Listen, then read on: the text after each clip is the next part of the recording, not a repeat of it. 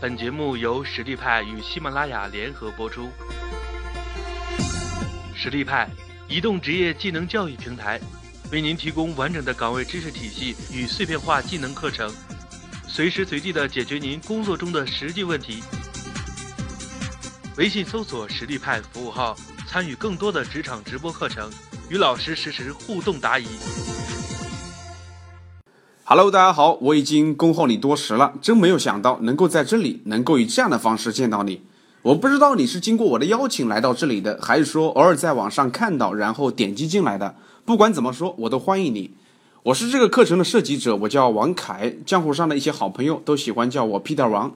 我的学员呢，一般都叫我 Peter 老师。我是一名培训师，主要的培训领域呢有两个方面，一方面呢是跟心理学相关的，还有一方面呢就是跟 PPT 设计和演讲相关的。因为我是学心理学出身的，所以心理学就是我的本行。另外，我在硕士毕业之后就开始从事培训工作，成了一名培训师。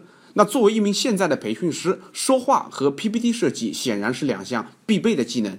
其他的培训师怎么样看待这两个技能，我不知道，但至少我个人是非常重视他们的。我在没有正式成为培训师之前，我就给自己定了一个目标，我说，既然你想要成为一名培训师，那么你就必须得会演讲，而且还得会做 PPT。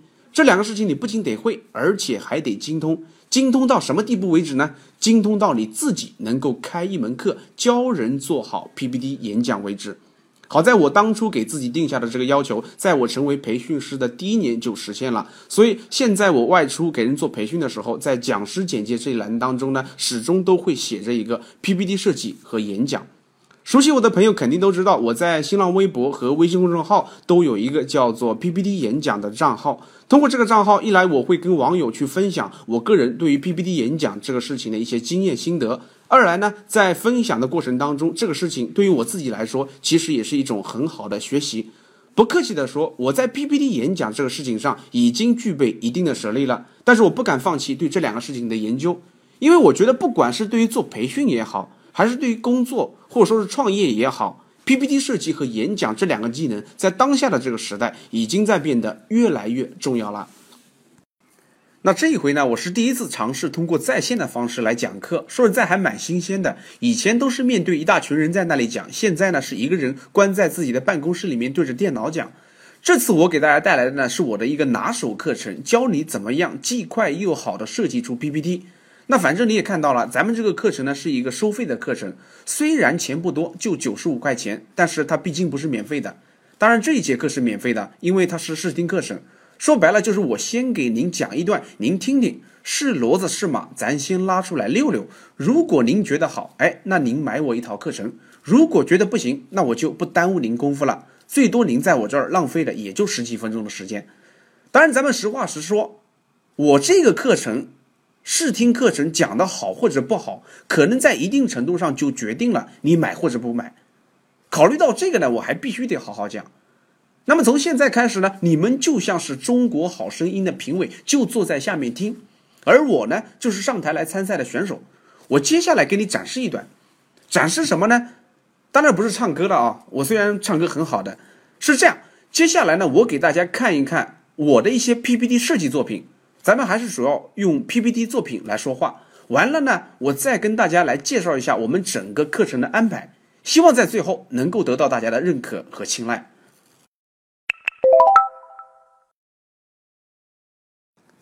好，那接下来呢，我就跟大家来展示一些我用 PPT 设计出来的作品。首先，我们从 PPT 的封面作品开始看起。你看，这是我以前做过的一个演讲的封面，这个演讲讲的就是 PPT 设计，包括这个也是。那这个演讲呢，除了 PPT 以外，还涉及到了演说的技巧。我们再往下看，这个封面比较有纪念意义，是我在硕士研究生毕业论文答辩的时候用的一个 PPT 封面。我当时做的呢，是一个跟人格、情商和幽默感有关的研究。好，这个呢，是我给企业做培训的时候做的一个 PPT 封面，关于管理沟通。还有这个，关于情绪管理，这些都是我近些年讲过的一些课程。以上这些都是我做的 PPT 的封面作品。接下来我们往下走，开始看正文部分的 PPT 设计。在我的 PPT 作品的正文部分，出现在开头的一般都是这种 PPT，一二三四。我在讲课的时候有一个习惯，就是会在讲课之前先把这个课的大致结构和内容告诉听众。这个细节体现在 PPT 当中，就是我会在开头先做一个课程的目录，或者有的时候呢，我们有的人把它称之为是路线图。这个细节很重要，重要在哪里呢？具体我在接下来的课程当中会跟大家细讲。好，我们接着往下走。通过前面的几张 PPT，大家应该能够感受到我的 PPT 风格是以简约为主的啊。告诉大家，这种风格是一以贯之的，不是只体现在封面和目录上。你比方说这个、这个，还有这个，这些 PPT 看起来都不费劲，而且还很舒服。我做 PPT 有一个理念，就是你不能在 PPT 当中直接放大段大段的文字，你放上去的东西一定要经过提炼。你得把它提炼成一句话，甚至是一个词，或者有的时候你也可以用图片，或者是图片和文字的组合。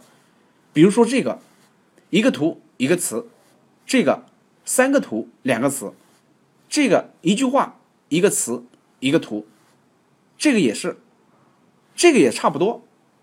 哟，老罗来了，两个罗胖的图片，底下加了一段话。这个呢，连就两段话。这个稍微多一些，三段文字，但是照样很清晰。以上这些 PPT 呢，有一个特点，就是以白色打底为主的，看起来比较干净，就像 iPhone 的白色版。那么有没有 iPhone 的黑色版呢？哎，也有的。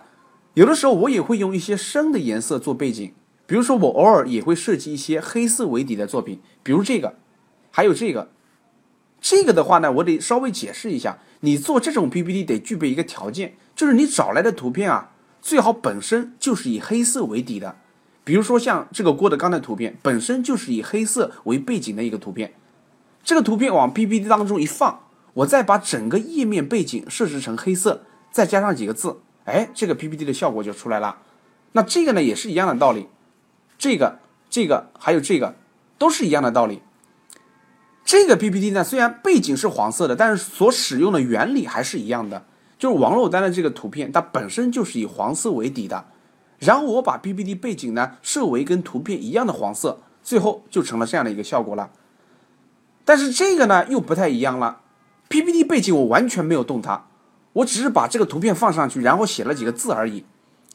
这种 PPT 我们把它称之为是全图形 PPT，做出来是会很漂亮的。但是有一点，它对图片的要求会比较高。你找的图片，首先从长宽比例上。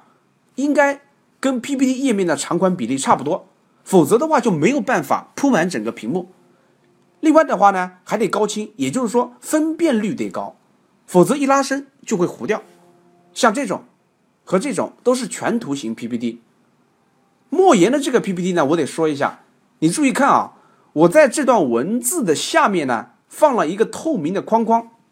我这样做的目的呢，一来是让这个白色的文字看起来呢更加的鲜明，二来呢就是比较有美感。我比较喜欢用这一招。你看这个，还有这个，都是用这个加框框的、加透明框框的原理做成的。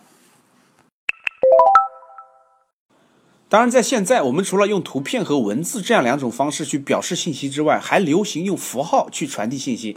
你比如说这个作品。就是把信息通过符号的形式表现出来了。说到这个 PPT 呢，我提个小插曲，这个 PPT 是我替我的一个好朋友改的。我朋友原来给我的这个 PPT 是怎么样的呢？你可以看一下，是这样的。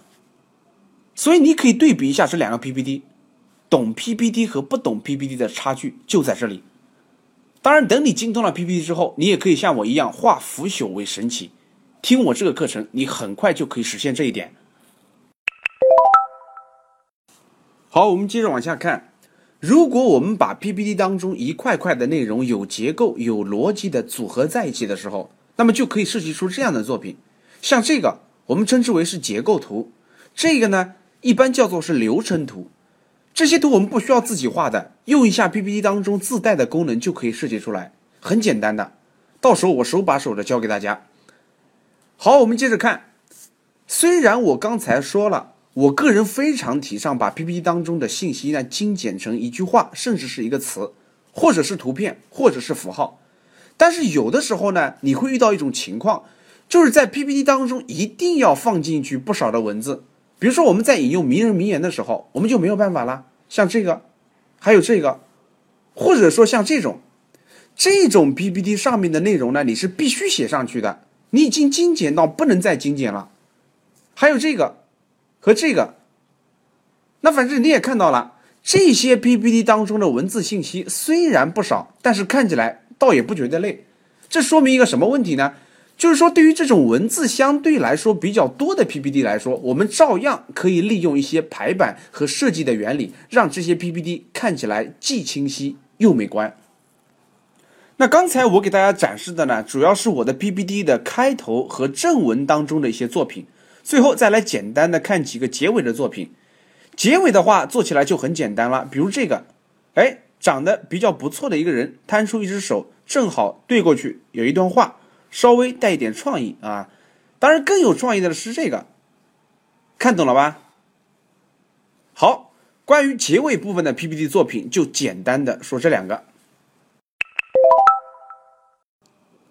好，那以上呢，我主要给大家展示了我的一些幻灯片作品，这些作品就是我在上课的时候用过的一些课件。其实除了用 PPT 来做课件以外呢，我有时还会利用 PPT 去设计一些有其他用途的作品，比如说放在网上的一些宣传海报。我个人除了做培训之外呢，其实还创办了一个在线教育组织，主要呢就是给高中生提供学习方法的指导的。由于这个组织呢是盈利性质的，所以有的时候呢，我们就会在网上招生，招生的时候呢就会设计一些海报，比如这个、这个，还有这个，这些都是我自己用 PPT 设计的。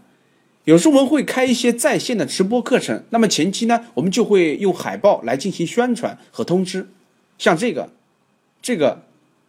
还有这个，另外我也经常需要在个人空间里面发一些消息，为了增加信息的这个可读性和点击率呢，我一般都会在文字下面进行配图，配上一些图片。有的图片呢它是现成的，直接从网上找过来就可以；有的图片呢是需要我自己再加工一下的，比如这个、这个，还有这个。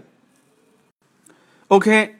那么我除了给自己的这个教育组织设计海报之外，我在以前运营 PPT 演讲这个微博和微信账号的时候，也做过一些海报宣传，比如这个、这个，还有这个，这个呢是放在微信公众号推送的文章下面的，就是希望粉丝能够帮我们把这个文章分享到朋友圈，然后让更多的人呢知道我们这个平台。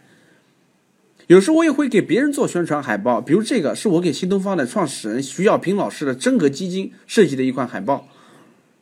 当然，除了利用 PPT 做网络海报之外呢，其实我也用 PPT 设计过书籍的封面。你比如说这个，就是我即将出版的一本新书，关于高考学习的。那这个书的封面、背面，包括书籍以及后期会出现的这个腰封呢，都是我自己设计的。这个呢，也是书的一个封面。不过这个仅仅印了书，我们没有正式出版它，因为它讲的是化学，所以呢，在这里我们放了一个海森堡的头像。看过《绝命毒师》的朋友肯定知道这个人，Mr. White 嘛，怀特老师。啊，哎，这个是我的一个个人名片，也是用 PPT 软件自己排版设计的，完了就让人去印刷了。好了，关于我个人的所有作品，基本就先介绍到这里了。总结一下，基本上就两类，一类呢是我上课用的幻灯片，还有一类呢就是用在其他方面的一些设计作品。用途虽然不一样，但是所用到的软件以及思维和技术都是一脉相承的。那么这个时候问题就来了，你说贯穿在我这些作品当中的技术和思维究竟有哪些呢？想要做出这样的 PPT 作品，我们究竟得具备什么样的知识和能力呢？或者说白了，大家想要做出像我这样的 PPT，具体得注意哪几方面的问题呢？哎，这个就是我们将在这套课程当中要重点跟大家去披露的内容。具体来说，我已经将我做 PPT 设计这么多年沉淀下来的精华归纳成了八个方面，分别是结构、字数、字体、图片、图表。排版、配色和动画，那这八个方面的内容呢，其实就构成了我们整个课程的大致框架。我这套课程就是围绕这八个方面来展开的。也就是说，我们这套课程核心内容就八次课，每次课程我用最通俗的语言，把最实在、最核心的技术和思维毫无保留的披露给你们。我保证你一听就能懂，一懂就能用，一用你的 PPT 水平就会有一个显著的进步。通过练习以及我后期的指导，我希望你的 PPT 水平能够达到我的高度，甚至把我给灭掉。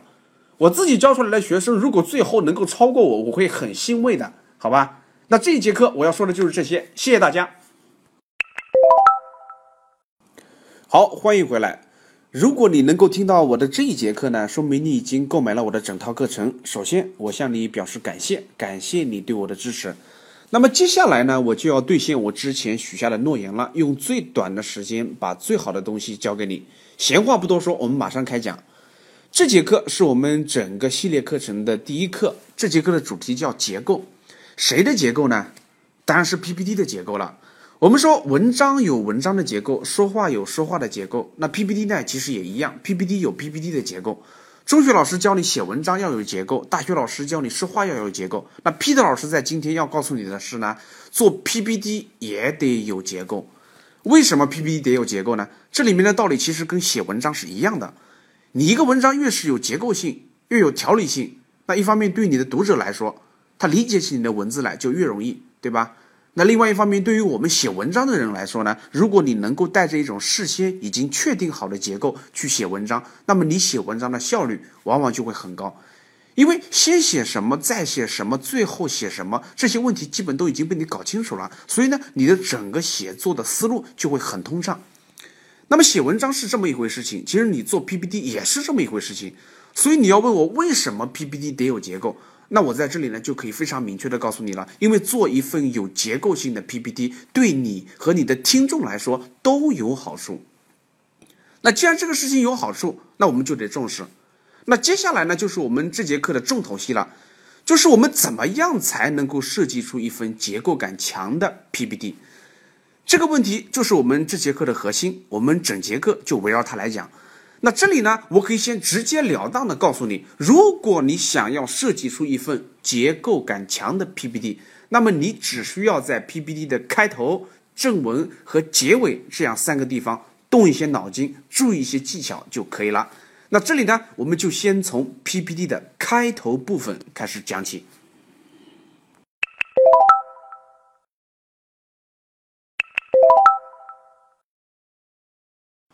如果你想让你的 PPT 有结构感，那么在开头部分你要注意四个关键词。第一个关键词是展示，什么意思呢？很简单，就是我们在做一个 PPT 演讲的开头啊，你最好先放一张 PPT，这张 PPT 呢要包含你的整个演讲的大致内容和结构。就像我前面跟大家看过的我的那些开头部分的 PPT 作品，你比如说这个，还有这个。这种 PPT 呢，它有一个特点，就是已经把整个演讲的核心内容和大致结构全部写在上面了。然后呢，你在开头的时候呢，就可以对着这些 PPT 跟听众简单的介绍一下你大致要讲些什么东西。也就是说，最终的结果是让你的听众能够在一开始就能够把握到你的整个演讲的核心，而不是之前的那种一无所知的状态。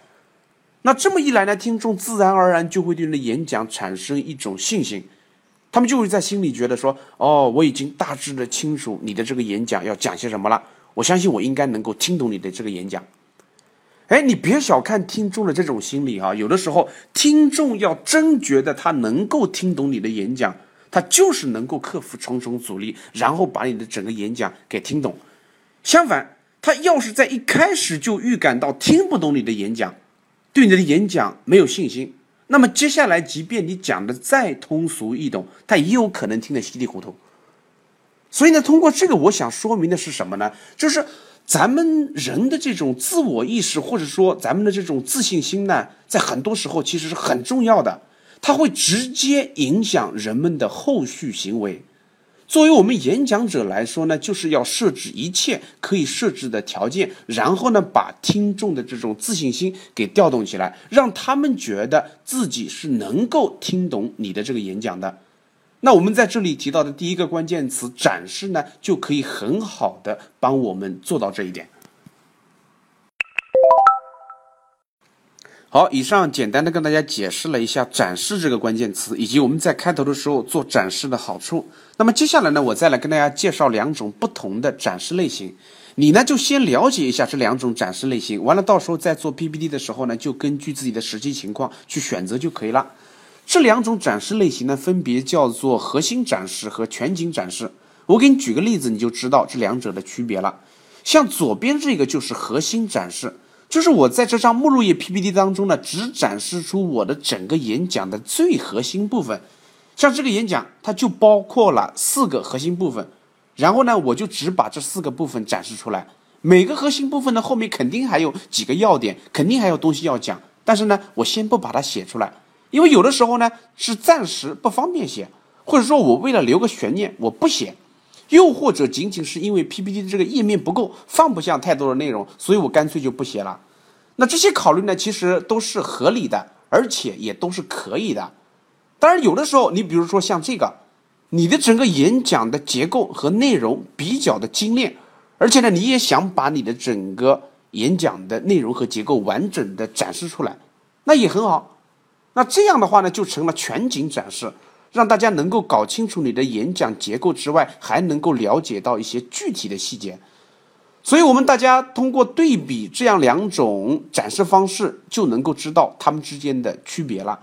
那么我通过说这个呢，其实是想告诉大家两个事情。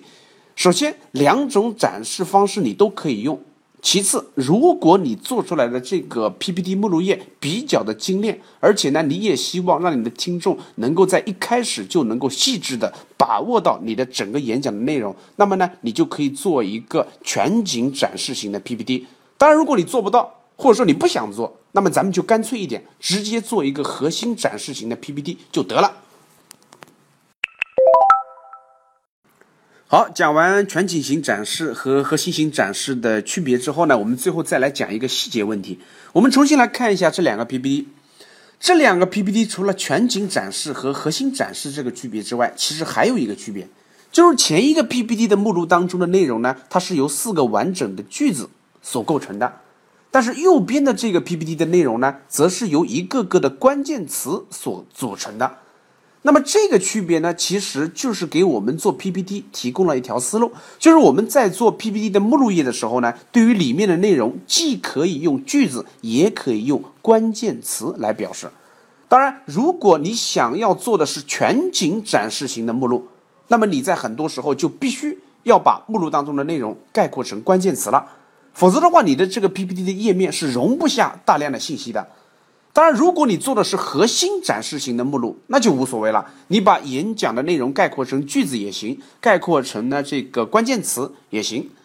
你比如说像左边的这张 PPT，啊，我就把演讲的这个核心内容呢概括成了四句话。像这个呢，我就概括成了八个关键词，啊，都可以。好了，那关于目录页 PPT 的这个展示类型和具体的说明，我就讲到这里。大家呢，到时候就根据自己的演讲主题，再结合自己的实际情况，去选择最适合的展示风格就可以了。讲完展示这个关键词，我们接下来再来讲讲我们在目录页设计当中需要注意的接下来的两个关键词：提炼和整合。这两个关键词呢是密不可分的，所以我们把它放在一起讲。你看，我们 PPT 目录页当中的这些句子也好，关键词也好，它们是怎么样被我们概括出来的呢？这个就涉及到提炼了。另外，我们在提炼出整个 PPT 的核心内容之后，一般都需要用一定的结构，将这些核心内容用一种新的方式把它们组合起来。这个过程就是整合。那不管是提炼还是整合，具体该怎么做，有没有一定的技巧，需不需要遵循一定的规矩？哎，这个就是我们在接下来的这个部分要重点跟大家去讲的内容。不过，在讲提炼和整合这两个事情之前，我想先说一个题外话，就是我们在做演讲之前，不是得先去思考一下演讲的大致结构吗？一般来说，构思演讲结构有两条思路，第一条思路是套模板，第二条思路是自己来。什么叫套模板呢？就是有的演讲的结构啊。它是不需要你思考的，它本身就有一个天然的或者说是约定俗成的演讲结构供你使用。我举个例子，你比方说去做一个年终总结，你去做一个个人的年终总结报告，不就有一个固定的结构吗？基本上就是先介绍一下去年一年的工作内容，然后具体说一下都完成了哪些事情，然后谈一谈经验和教训，最后再讲一下明年的工作安排和对未来未来的期望，对吧？基本上就是讲这些东西。再比如说，现在很多人去创业，完了去融资，说白了就是说服那些有钱人给你投钱。那么在他们给你投钱之前呢，你有的时候就得用 PPT 做一个创业报告，跟人介绍一下你的这个项目。那对于这个创业报告呢，也有一定的结构。我看很多人的这个创业报告就是这么写的：公司概述、产品介绍、组织管理、市场分析、营销策略、财务分析、风险管理等等等等。这个结构好不好，咱们另说。但有很多地方呢，它就是这么要求你的。比如说，现在很多的大学在那里搞什么创业大赛，完了，主办方呢就直接给你规定好，说你这个创业计划书就得包括哪些哪些内容。那么在这样的一种情况下呢，你如果说去准备一个创业计划书，或者说去准备一个创业报告，你就省得自己想了，你直接参照别人给你的这个格式来去准备你的这个报告就行了。所以，什么叫做套模板？这个就是套模板。当然，有的时候啊，我们也会遇到这样一种情况，就是我们没有固定的格式可以套 PPT 的这个目录，包括哪些内容，我们也只能自己去想。那这个时候呢，我们就得用第二条思路了，自己来。那具体怎么来呢？这里就需要我们刚才提到的这个提炼和组合这两项能力了。关于这一部分的内容呢，我想拿我个人的一个实际案例告诉你具体该怎么做。我有一个培训课程，叫做《现代人不得不知的情绪管理》，而这一个呢，就是我的这个课程的目录页。我的这个课程的核心目的只有一个，很明确的，就是教你怎么样去做好情绪管理。那这里呢，就有一个问题了，就是面对这样的一个主题，我为什么会想到去讲这么一些内容？或者说，我在一开始是怎么样提炼出这些内容以及整个课程结构的？这个问题很关键。接下来呢，我就准备给你远景重现，我把我的整个思考过程给你披露一下。首先，第一步，我用的是发散的思维。一开始我就会去想，我的这个主题不就是教人怎么样去做好情绪管理吗？那我就先围绕这个主题，我先去发散，类似于我们公司开会的时候用的那种头脑风暴，想到什么去说什么。我就一个人在那里做头脑风暴，完了呢，我的这个办公室里面呢，正好有一块白板。我一边想一边呢，就可以把我想到的这个东西呢，直接写在上面。当然，为了使我发散出来这个东西尽可能的多、尽可能的全，我有的时候呢，会会先下去看一些跟情绪管理有关的书籍，或者说呢，去网上看一些跟情绪管理有关的文章。啊，有的时候呢，也会去看看别人，尤其是那些情绪管理方面的专家，他们的一些个人在做情绪管理方面的一些经验。另外的话呢，其实我自己平时也总结了一些，写了一些跟情绪管理有关的微博和文章。那么这些东西呢，如果说我觉得对我的这个主题有用的话，那么我就会把它直接呢写到我的这个白板当中。所以，当我通过这样的一些方式呢，把情绪管理有关的方法和经验全部发散好之后呢，你就会发现我的那块白板当中呢全是文字了，就有几十条的这个经验和方法写在那里了。好。当我把白板全部写满，写到没什么可写的时候，OK，发散思维就可以停止了。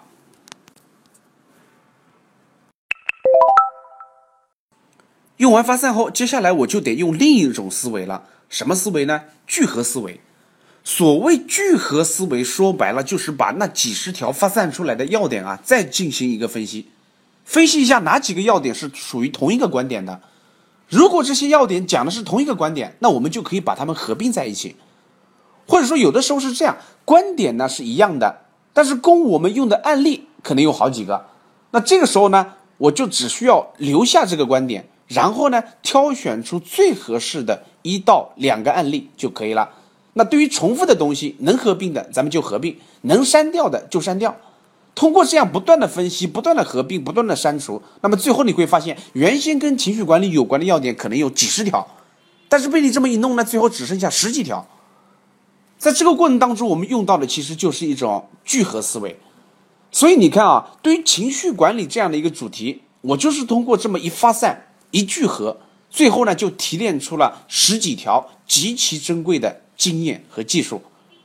所以，我们在这里可以总结一下：面对一个主题，如果我们没有固定的结构可以参考，如果我们只能靠自己的力量去提炼这个主题的核心内容，那么我们要做的事情其实只有两步：先发散，后聚合。好了，通过发散和聚合，我就得到了十几条跟情绪管理有关的经验和技术。不过这个事情还没完，因为我们不太可能直接就把这十几条经验直接就放到目录当中，因为太多了嘛。我们必须要再对它进行一个概括。于是乎呢，接下来呢，我就开始对着这十几条的经验技术再一次进行分析了，看看这几条经验分别都是从哪几个角度去讲的。分析完之后，我还真就发现，有的情绪管理的方法，它是通过改变环境来达到目的的；有的呢，则是通过改变自己的想法来达到目的的；有的是通过提升自己的处事能力来实现的。哎，你要这么一概括，你就会发现，最后的这十几条经验，就全部的被我整合到了一个新的体系当中。也就是说，怎么样去做好情绪管理呢？那么我就说，你只需要搞清楚并做好以下六方面的问题就可以了。哪六方面问题呢？分别是跟情绪啊，分别是跟性格、环境、想法、金钱、能力和目标有关的问题。所以你看，十几条经验一概括，最后被我整合成了六个方面。当然，为了让整一个课程的结构变得更加的漂亮，变得更加的清晰呢，我在这六个大问题的前面呢，又加了两个部分。第一个部分呢，就是我们这个课的主题；第二个呢，就是我对这个主题做的一个思考。那么，连同最后的这六方面的问题，三大部分就构成了我的整个课程结构。所以你看，这么一路下来，从逻辑上看是非常清晰的。那为什么我们能够做到这么清晰啊？这个就是整合的力量啊，这就是整合的力量。所以说到这儿呢，咱们不妨回顾一下，就是面对一个演讲主题，如果我们没有固定的格式可以参考，如果我们只能靠自己的力量去构思这个演讲结构，那么第一步就是提炼核心。具体怎么提炼？六个字。先发散后聚合，那通过发散和聚合提炼出了一些核心的要点之后呢，我们再对这些要点进行一个分析，最后呢再将其整合到一个清晰的课程结构当中。所以呢，关于提炼和整合这两个技术，我就通过这么一个例子跟大家介绍到这里。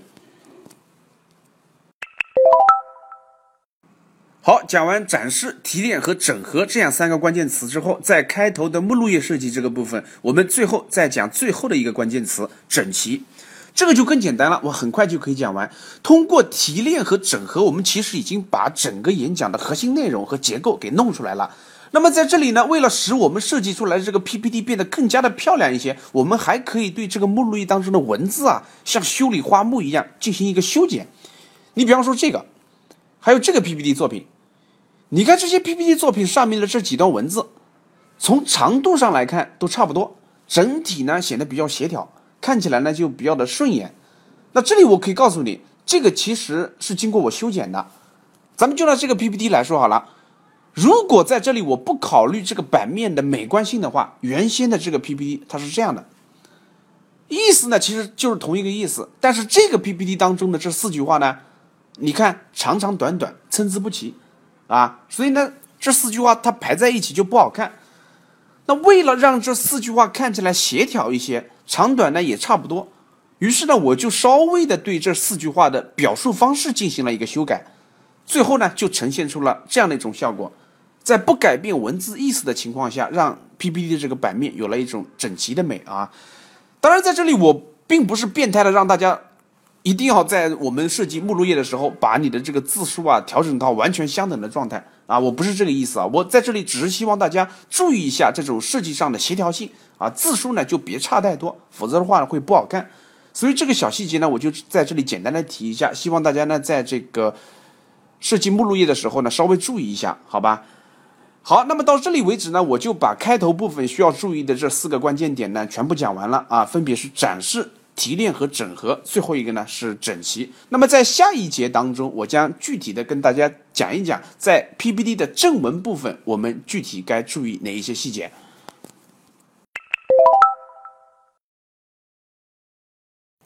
好，欢迎回来。在前面一节当中呢，我们主要跟大家说了这样一个事情，就是你做出来的这个 PPT 啊，跟写文章一样，得有结构。而且你的这个结构呢，还得清清楚楚的让你的听众感知到。为了实现这一点，我们呢就需要在 PPT 的开头、正文和结尾部分动一动脑筋。那么前面一节呢，我们主要跟大家讲了在开头的那一张目录页 PPT 当中，我们该怎么做。我们主要提了四个关键词。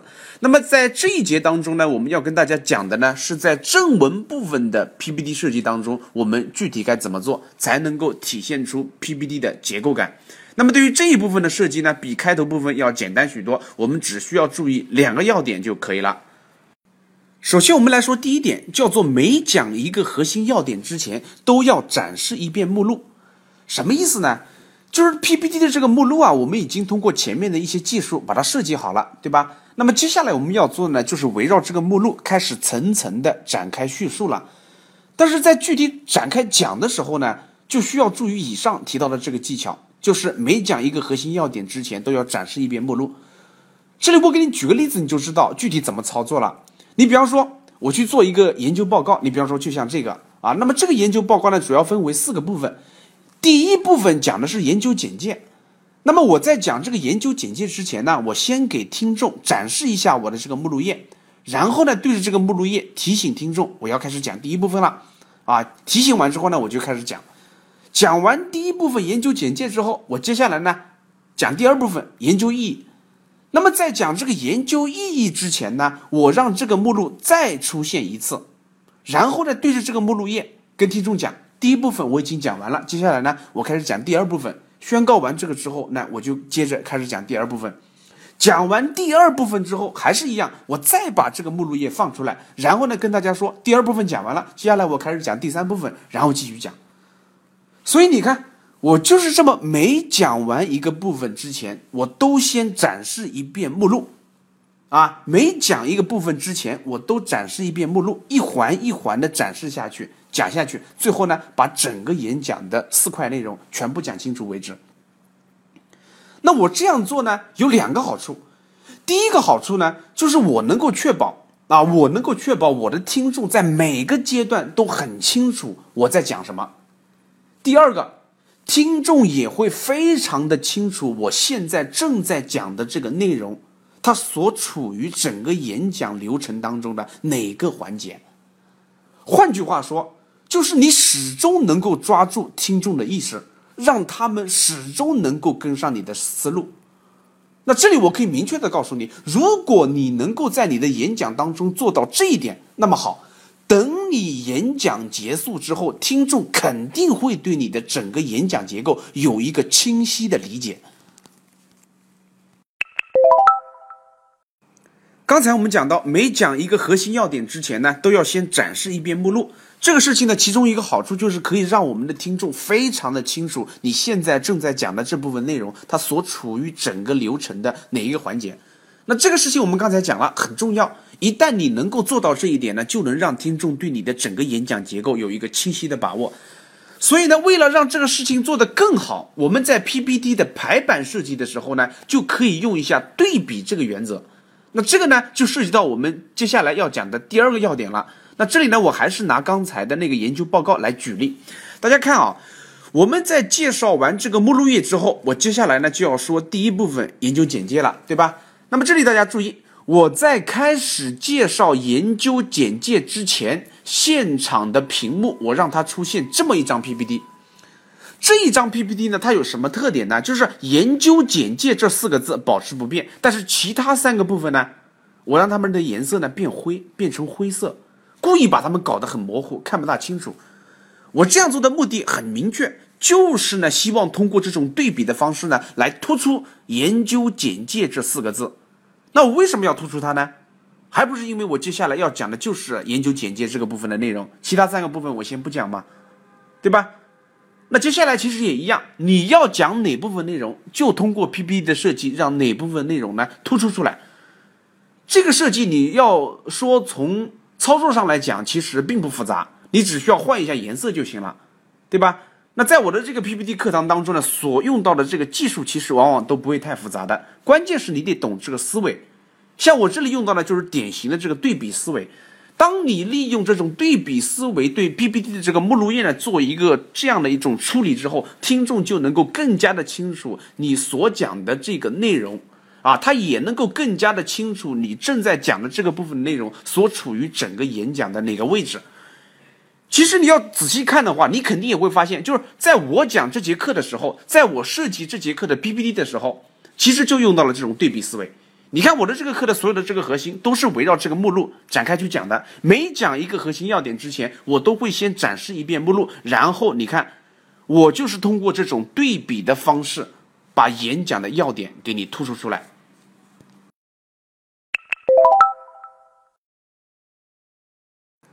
为了能够让我们的 PPT 显得有结构感，我们可以在 PPT 的开头和正文部分做一些努力。具体可以做哪些事情？我们在前面两节课当中呢，已经跟大家讲了。那么在这一次课的最后呢，我们再来说一下，如果我们想要做出一份结构感强的 PPT，那么我们在 PPT 的结尾部分又需要注意哪些问题呢？那这里呢，我忽然发现，我们这一次课是越到后面越简单。开头部分呢，我们说了四个关键词；正文部分呢，说了两个要点。到了结尾部分，我发现我们只需要做好一个简单的小细节就可以了。就是你在把你的所有演讲内容都讲完之后啊，最后再让你的这个目录页出现一次，然后呢，再对着这个 PPT 呢，把整个演讲的各个部分的内容做一个简单的回顾就可以了。第一部分、第二部分、第三部分、第四部分，大概的讲了哪些内容啊？在演讲结束之前呢，再一次强化一下听众对于你的整个课程的印象。说到这里呢，我们大家可以算一下啊，如果你能够按照我这节课所讲的这个方式去设计 PPT 的话，那么从开头到结尾，我们总共将这个 PPT 结构对听众做了几次强化呢？我们可以一起来算一下，开头的时候一次，你对着这个目录先大致的讲一下你这个课大致要讲哪些内容，然后呢，你在展开每个部分讲解之前呢，各展示一次目录，每个部分讲完之后，其实还会再展示一次目录。完了，等到结尾把所有的内容都讲完之后，我们再来一次。所以，如果你的这个演讲包含四个方面的内容的话呢，那么你的这个 PPT 结构其实至少在你的听众面前展示了十次。这里我可以这么跟你讲：只要你的演讲不是太烂，那么听众在听完你的这个演讲之后，基本上是可以比较清晰的把握到你的整个演讲的大致结构的。好的，关于我们这一次课的最后一部分内容，我就讲到这里。正如我自己说的，在讲课的结尾部分呢，要强化一下大家对整个课程结构的理解。所以呢，在这节课的最后呢，我快速的回顾一下这一次课的核心。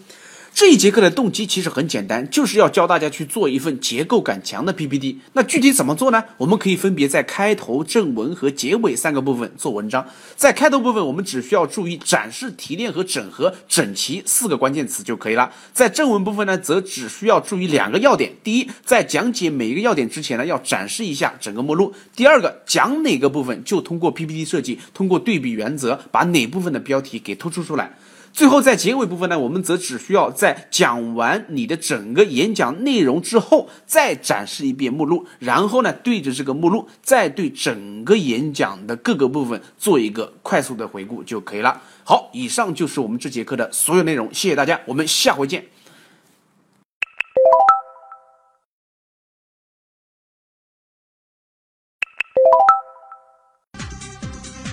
微信搜索“实力派”服务号。参与更多的职场直播课程，与老师实时互动答疑。